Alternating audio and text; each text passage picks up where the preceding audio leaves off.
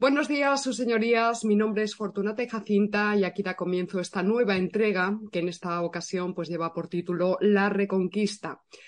Una entrega que presentaré en formato de entrevista, aprovechando que Iván Vélez acaba de publicar su última obra, su último libro, eh, titulado precisamente Reconquista, la construcción de España. Y vamos a saludar ya a Iván Vélez, eh, que está al otro lado de la pantalla. Buenas noches, Iván, ¿cómo estás? Buenas noches, Paloma. Pues encantado de estar una vez más en tu programa. Em, buenas noches porque eh, estamos grabando a las 23 y 28, eh, ¿verdad? Y es, ¿cómo dices tú que me gusta mucho esa expresión argentina? Somos nocheros. Somos nocheros.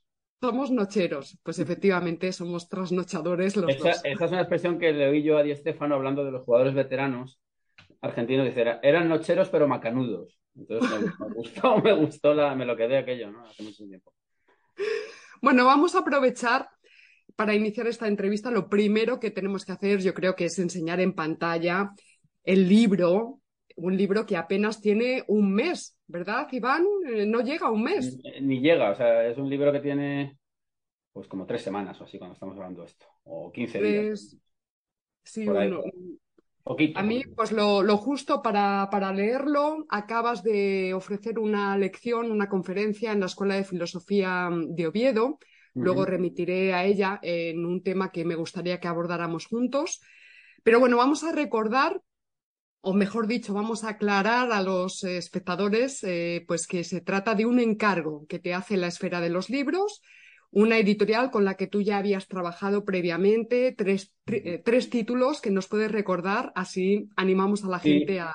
Son, tres títulos que a su vez son tres encargos que a su vez coinciden con tres aniversarios que son la conquista de México, una nueva España, Torquemada eh, el, Gran Inquisidor y en este caso Reconquista, sin artículo, eh, la construcción de España. Entonces son tres, tres obras que la, editorial me encargó coincidiendo pues con los 500 años de, la conquista del Imperio Mexica, eh, con el aniversario también de Torquemada y en este caso en el, en el que nos ocupa hoy pues con los 1300 años de la batalla de Covadonga que eh, más o menos se acepta que pudo haber ocurrido, aunque esto es una, fecha discutible, pero bueno, la escala es tan grande que, bueno, estaríamos a 1300 años de aquella, de aquella batalla. Entonces, bueno, pues con motivo de estos eh, aniversarios es por lo que a mí me han encargado estas obras y, bueno, pues he aceptado el, el reto.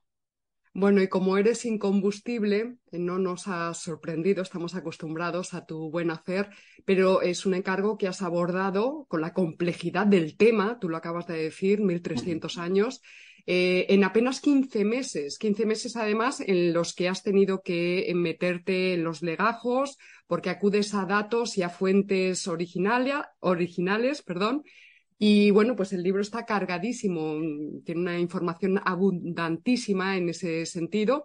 Y como digo, en apenas 15 meses, yo creo que es loable toda esta tarea que, eres capaz de abordar en cada nuevo libro que presentas. ¿Cómo ha sido un poco este proceso? ¿Una locura absoluta? ¿Te ha dado tiempo a tener un poco de vida personal? ¿Cómo ha sido? Pues para aumentar la carga dramática de la conversación diré que, han sido 15 meses, pero a partir de que yo dejo de trabajar, es decir, a estas horas. Eh, es un libro nocturno también y nochero en ese sentido. Bueno, pues, ¿cómo lo he hecho? Pues, eh, hombre, no son temas eh, absolutamente nuevos para mí.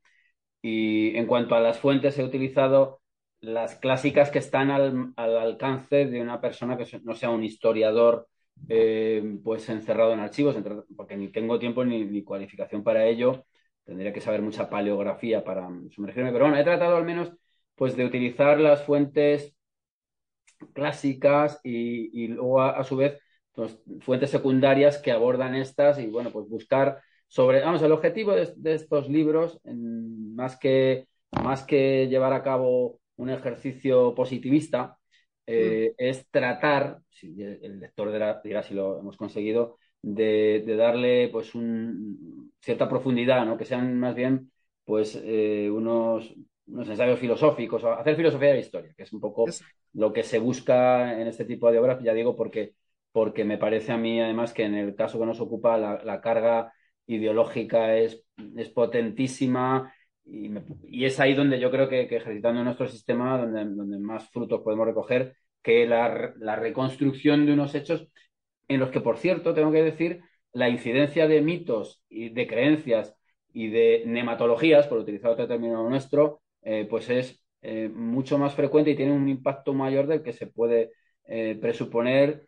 Y, es un aspecto que se obvia cuando uno acude a manuales en los cuales hay una acumulación de fechas y batallas. Bueno, evidentemente yo he tratado de ser riguroso, pero buscando en algunos momentos pues esas, esas utilizaciones ideológicas de episodios, de personajes, de sucesos. Bueno, esa es la idea del libro. Sí, de hecho, mira, yo tenía recogida eh, algo que aparece, algo que señalas en la nota preliminar del libro. Lo leo porque es muy breve y mm, incide precisamente en esta cuestión ideológica, ¿verdad? Que cómo está siendo utilizada para esta mm, confrontación, para esta polarización creciente en la que vivimos. Y tú dices, esta obra que aparece a 1300 años de la batalla de Covadonga se enmarca en un contexto que divide a las fuerzas políticas e ideológicas españolas en bandos. Dos bandos, claro, aquí está el maniqueísmo por otro lado, con lo complejo que es todo esto, pero dos bandos que uno sería o bien abrazan o bien rechazan el término eh, e incluso la idea de reconquista, que tiene como momento inicial los hechos protagonizados por don Pelayo en aquel lugar.